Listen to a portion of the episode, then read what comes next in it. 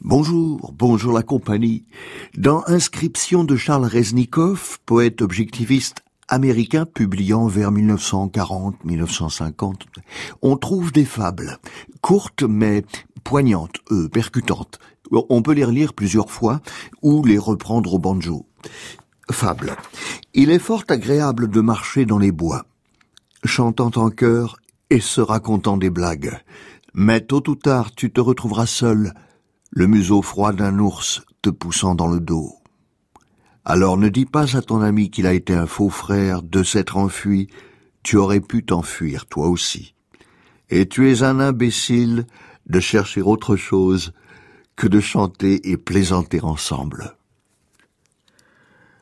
Dans ce livre, Inscription de Charles Reznikov, on trouve Kaddish. C'est le dernier poème du recueil Going to and fro and Walking up and down, de long en large et de haut en bas, publié en 1941 par Reznikov à New York.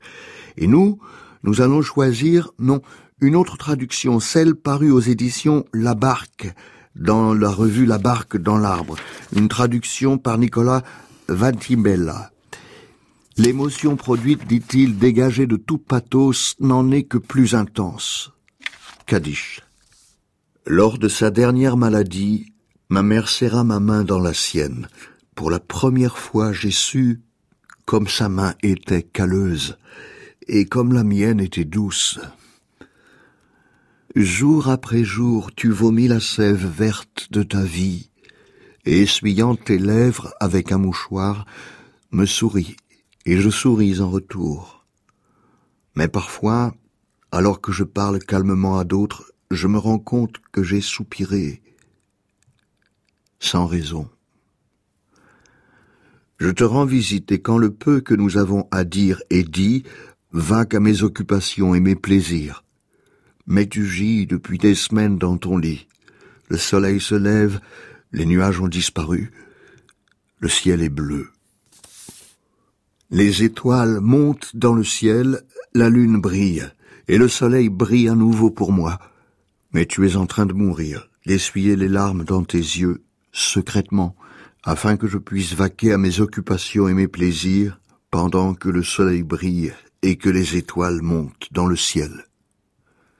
Plus loin encore, ses lourdes tresses, les longs cheveux dont elle avait été fière, coupés, le phare de l'employé des pompes funèbres, sur ses joues et ses lèvres, et son salut enjoué réduit au silence.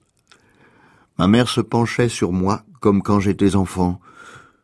Que venait-elle me dire depuis la tombe? Impuissant, je la regardais angoissée, levais la main pour caresser sa joue, la touchais et me réveillais. Nous avons regardé la lumière brûler lentement devant ta photo et détourné le regard.